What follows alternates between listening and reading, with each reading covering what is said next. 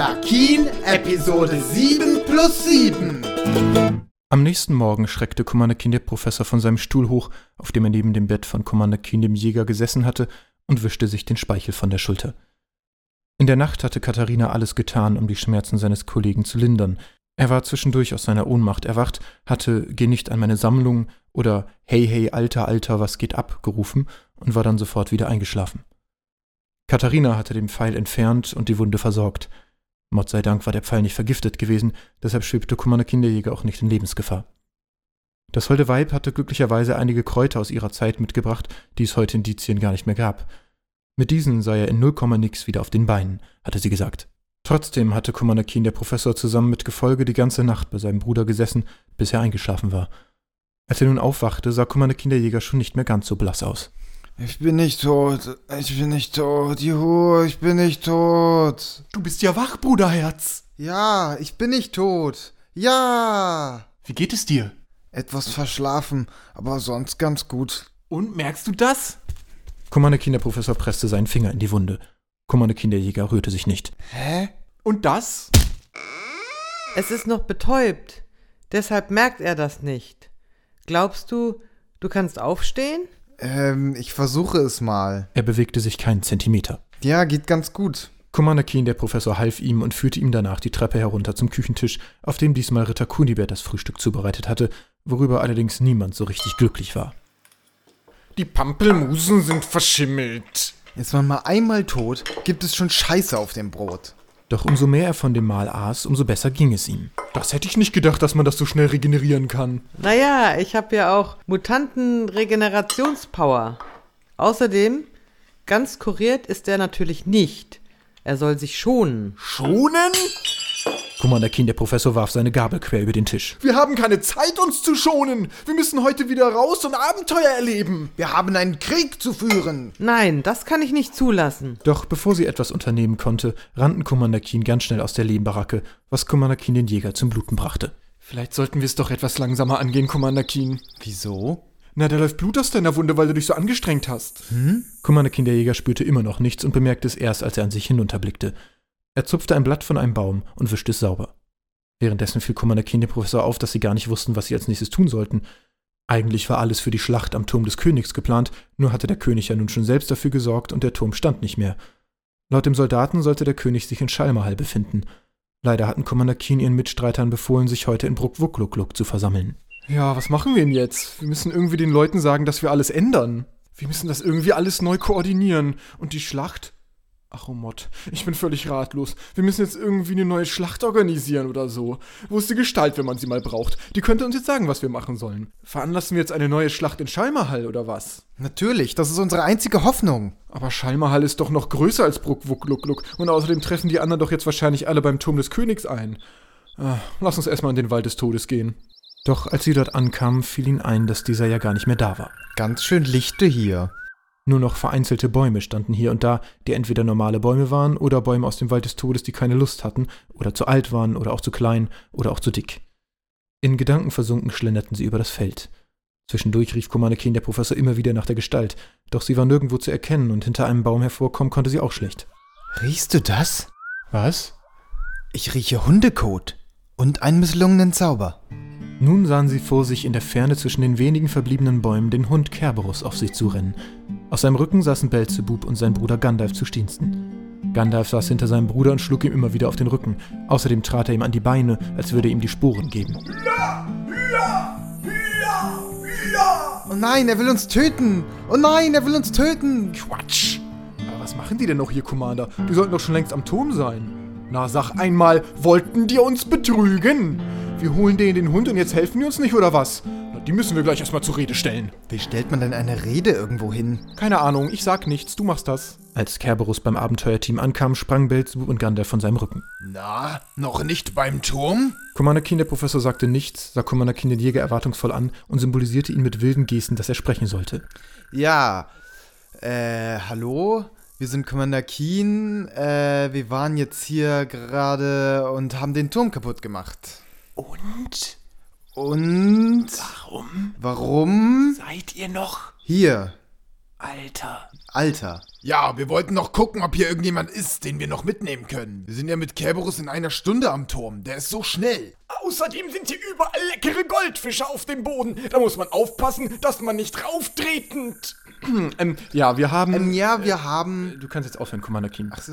Wir waren gestern beim Turm und haben den umgeworfen. Umgeworfen? Äh, ja, also ist eine lange Geschichte. Auf jeden Fall war der König nicht da. Der ist in Schalmehall. Zieht euch das mal rein.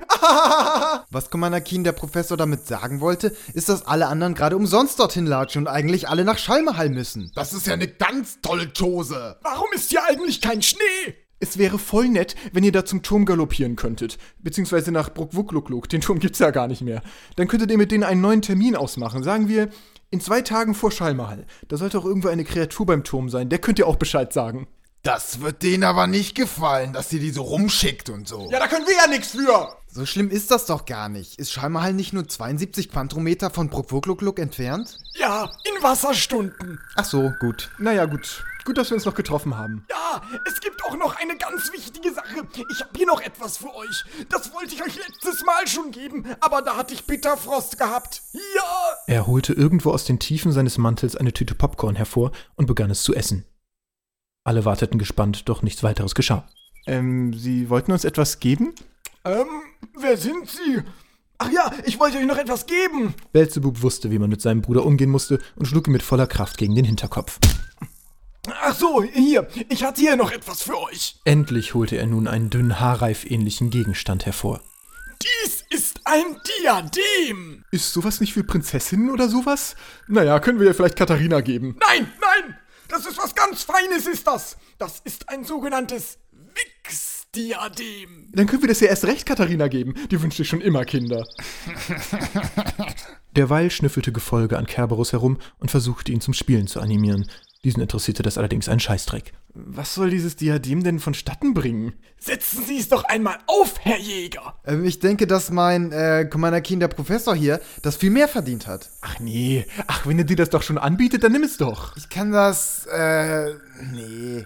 Aber er will das doch so gerne. Guck doch, wie er dich mit Hundeaugen anguckt. Ich kann gerade die Hände nicht aus den Taschen nehmen. Das ist mir zu anstrengend. Na gut, äh, danke, Herr Gandalf. Das habe ich mir schon immer gewünscht. Woher wusstest du das? Das wollte ich mir letzte Woche selbst kaufen. Commander Keen, der Professor, nahm das Diadem entgegen und steckte schnell in die Tasche. Nein! Setz es doch auf! Setz es doch auf! Widerwillig nahm er es aus der Tasche und setzte es auf. Es glitzerte, war anscheinend aus Silber gemacht und in der Mitte prangte ein Kristall. Belzebub und Commander Keen der Jäger brachen in Gelächter aus. Und nun musst du in Gefahrensituation schießen. Tschüss! Gandalf schwang sich auf Kerberus und packte Belzebub am Kragen. Kerberus stürmte los und Gandalf ließ seinen Bruder hinterher schleifen. Fassungslos blickten Commander Keen ihn hinterher. Was soll ich denn jetzt damit machen? Schießen, hat er doch gesagt. Okay, schießen. In dem Moment, in dem er das Wort auch nur dachte, schoss aus dem Kristall in der Mitte ein weißer Strahl hervor und traf einen Baum vor Commander Keen, dem Professor. Upsala! Oh nein, das hast du heute Morgen auch schon gemacht. Der Professor trat näher an den Baum und sah, wie die weiße Flüssigkeit die Rinde des Baums verätzte. Da war das aber nicht so ätzend. Ich fand's schon sehr ätzend. Commander Kinderjäger wurde in seinem Lachen über seinen eigenen schlechten Witz unterbrochen, als schon wieder etwas in hoher Geschwindigkeit auf sie zuraste. Es klimperte und klausterte. Was ist jetzt schon wieder los? Wer kommt da auf uns zu? Als die Person näher kam, erkannten sie, dass es der Krieger war, der mit ernster Miene auf sie zustürmte. Was ist denn mit dem los? Hat den eine Mücke gebissen? Endlich sehen wir dich mal wieder, Horst. Dich haben wir ja lang nicht mehr gesehen. War das nicht gestern? Was ist denn los? Was schnaufst du so? Ich habe eine höchst bedauerliche Kunde für euch. Das hört sich jetzt ja nicht so schön an, ne? Ihr werdet geschockt sein. Ja, jetzt sag schon. Es ist so schrecklich, ich kann es kaum aussprechen. Meine Zunge wehrt sich gegen jede Silbe, aber Helleby, die Gestalt, ist von uns gegangen. Ach, das macht ihr ja immer mal. Dann kommt sie irgendwann wieder und dann geht sie wieder weg. Nein, sie ist nicht mehr bei uns. Ach, die war aber auch selten hier. Genau, das kennen wir schon. Sie ist in einer besseren Welt. Es gibt noch andere Welten? Mann, sie ist abgekackt, verdammte Scheiße. Ih, und warum hast du gesehen, dass sie gekackt hat? Sie ist tot!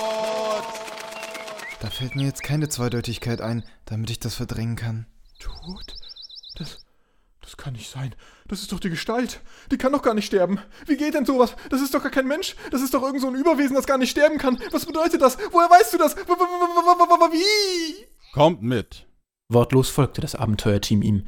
Selbst Gefolge war still und lief ruhig mit eingezogenem Schwanz und angelegten Ohren hinter ihnen her, als spürte er, dass etwas nicht in Ordnung war.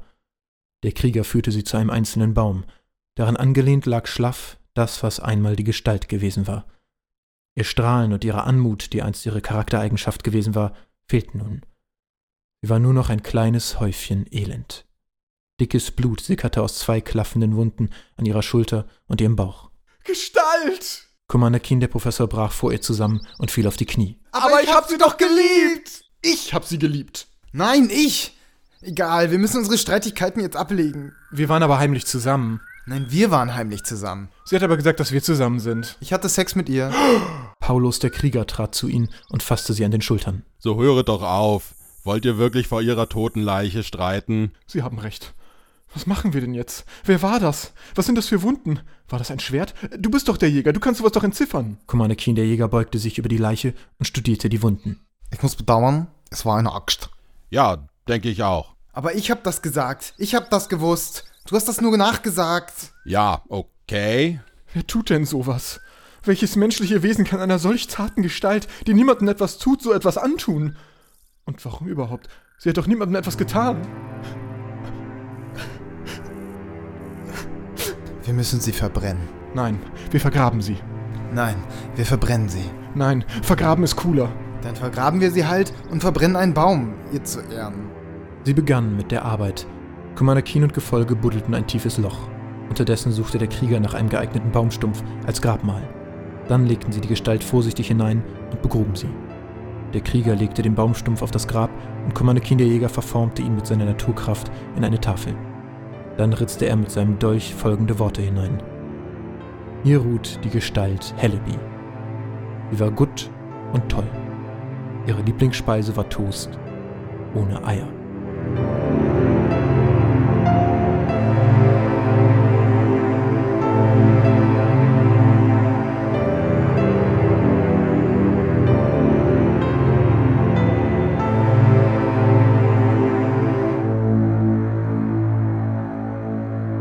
Niedergeschlagen verabschiedeten sich Commander Keen von dem Krieger Bonifatius und machten sich auf den Rückweg. Yeah, yeah, haha, yeah, yeah, yeah, baby. Wie kannst du jetzt hier rumsingen, ey? Die Gestalt hat mir einmal gesagt, wenn ich mal sterben sollte, das erzähle ich auch nur dir, weil du mein Geliebter bist, würde ich es wollen, dass du nicht über mich trauerst, sondern an die schönen Momente mit mir denkst und dich freust, dass ich mit dir zusammen sein konnte. Zu mir hat sie gesagt, wenn ich tot bin, sagt dem Jäger, dass das alles nur gespielt war und ich ihn gar nicht geliebt habe. Sei nicht immer so schadenfroh. Wie sollen wir das denn alles schaffen ohne sie? Wir haben das doch nur alles mit Hilfe der Gestalt geschafft und jetzt wird sie uns nie mehr Tipps geben und uns irgendwelche dummen Aufgaben stellen, damit wir irgendeinen Scheiß finden. War es die Gestalt, die das alles vollbracht hat? Oder waren wir das? That's a question. Commander Keen, du bist scheiße. Wer hat das nur getan? Und was raschelt da an dem Wipfel? Wer immer es war, ich werde diesen Menschen töten. Warte mal kurz. Was raschelt da an dem Wipfel? Ich töte ihn. Der Wapfel! Der Wipfel! Siehst du den da rascheln? Ich sehe nichts rascheln, ich höre ihn. Von dem Wipfel, der so raschelte, sprang plötzlich blitzeschnell ein Schemen herunter. Wuak, wuak! Wuak, wuak! Ehe sie sich versahen, waren sie von drei Gestalten umzingelt, die um sie herumhockten. Es waren affenähnliche Geschöpfe. In ihrem Fell wuchsen Pflanzen und Ranken, an manchen Stellen sogar Rinde. Wer? Wuak, wuak! Ich versuche mal mit ihnen zu kommunizieren. Wuek! Wuek! Was soll das? Hm, er scheint mich nicht zu verstehen. Wuak, wuak. Hallo? Wir sprechen ganz normal Dietrich. Wuak. Wer, seid ihr? Was wollt ihr von uns? Wir sind die Baumaffen. Wuk. Das stolze Volk dieses Waldes. Wir reisen immer zusammen mit dem Wald des Todes. Wir leben in ihnen und beschützen sie dafür. Wow. Aber warum haben wir euch die ganze Zeit über nicht gesehen? Da fiel ihm ein, dass er schon mehrere Male etwas über die Bäume davonhuschen gesehen hatte. Und hatte Gandalf der Grauweiße nicht auch etwas von Baumaffen gesagt? Wir sind Meister der Tarnung. Wuak. Kommt, wir bringen euch zu unserem Chef der Baumaffen. Wuk. Sollen wir das machen? Nicht, dass sie uns dann irgendwie. Klar, Mann. Ich liebe Affen, Alter. Commander Keen der Jäger lief den Affen fröhlich lachend hinterher und kratzte sich dabei unter den Achseln. Wohl oder übel folgte auch der Professor ihnen. Die Baumaffen führten Commander Keen durch ein wenig Gestrüpp zu einem riesigen, toten, ausgehöhlten Baum. Da drin saß ein großer Affe auf einem Felsen. Er hatte dunkleres Fell als die anderen und war mit noch mehr Pflanzen bewachsen. Das ist Dodongwo, unser Chef. Ruck. Dodongwo schien verärgert zu sein, wahrscheinlich weil die Baumaffen sie ungefragt zu ihm geführt hatten, Doch mit einigen Worten in ihrer Sprache beschwichtigten die anderen Affen ihn. Hallo, wir sind Commander Keen. Wuak. Ich bin Dodongwo, Anführer der Baumaffen. Wuch! Meine Untertanen berichten mir, dass ihr mutige Heldenkrieger seid. Oh ja, ganz gewiss. Wir haben schon dieses und jenes getan und bumm und bang, oh, wir sind so cool. Wir haben alles beobachtet, was ihr in diesem Wald getan habt. Ihr scheint rechtschaffen zu sein. Deshalb ließen wir euch gewähren. Richtig. Nun sind die Bäume in den Krieg gezogen. Ich ließ einige Baumaffen mitkommen, weil wir es den Bäumen schuldig sind. Doch eigentlich halten wir uns aus dem Weltgeschehen von Dezien heraus. Deshalb ließ ich den Großteil unseres Volkes hier bleiben. Und warum sind wir jetzt hier? Ich habe euch zu Dodongwo gebracht, damit ihr es sich vielleicht anders überlegt. Ich habe euch lange beobachtet und ich weiß, dass dieser Krieg nötig ist und die Baumaffen sollten ihren Teil dazu beitragen. Das finde ich auch. Warum sollten wir etwas für euch tun, wenn ihr Menschen doch nie etwas für uns getan habt? Wenn ihr es nicht tut, wird alles noch viel schlimmer. König Azeroth von Shruikan hat bereits alle Bäume von Brukwukluk abgeholzt. Außerdem müsst ihr doch eure Bäume im Kampf beschützen, sonst habt ihr bald kein Zuhause mehr. Ich werde darüber nachdenken. Doch nun geht. Ich hoffe, ihr entscheidet euch richtig. Sie gingen. Der Baumaffe, der sie geführt hatte, blickte ihn hoffnungsvoll hinterher. Gefolge, der die ganze Zeit die Affen beschnüffelt hatte, rannte schnell sein Herrchen hinterher.